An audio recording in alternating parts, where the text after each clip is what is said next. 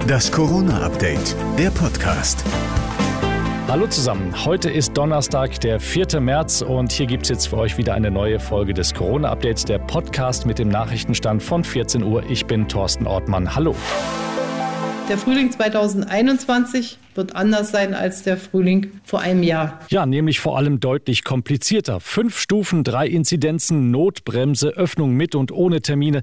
Wer soll da noch durchblicken? Also, wir haben die Faxen dicke. Darum gab es heute durchwachsene Reaktionen auf die Beschlüsse gestern. Zu kompliziert, zu inzidenzfixiert und Grünen-Chef Habeck kritisierte bei Welt, wie jetzt die fehlenden Schnelltests beschafft werden sollen. Statt also pragmatisch vorzugehen, gründen wir einen Arbeitskreis aus sieben Ministerien unter der Führung des Gesundheits- und des Verkehrsministeriums Imperiums. Als ich das gehört habe, habe ich gedacht, jetzt bin ich in der Comedy-Sendung gelandet. Ja, und wäre die Titanic ein deutsches Schiff gewesen, hätte man wahrscheinlich auch einen Arbeitskreis gebildet, um die Katastrophe zu verhindern.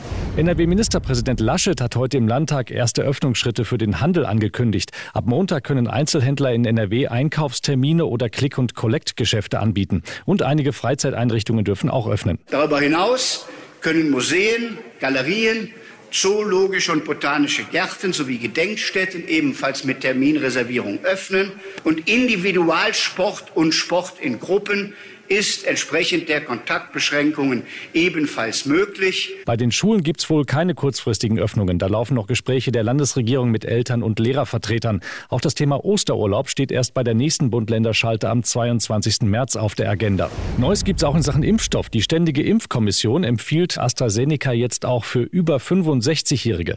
Währenddessen prüft die EU-Arzneimittelbehörde ab sofort, ob der russische Impfstoff Sputnik zugelassen werden kann. Laut der Studie in einer britischen Fachzeitschrift soll Sputnik eine Wirksamkeit von knapp 92 Prozent haben. Was passieren kann, wenn Baumärkte zu lange im Lockdown sind, sieht man gerade in der englischen Kleinstadt Storrington. Da haben Unbekannte in der Nacht doch glatt einen Bürgersteig auseinandergenommen und die Gehwegplatten geklaut. Schöner Bruchstein macht sich bestimmt super im Garten. Das war das Corona-Update vom 4. März. Wenn ihr noch mehr Hintergründe zum Thema hören wollt, dann klickt mal in unseren Hintergrund-Podcast rein. Corona und jetzt. Und den findet ihr überall, wo es Podcasts gibt.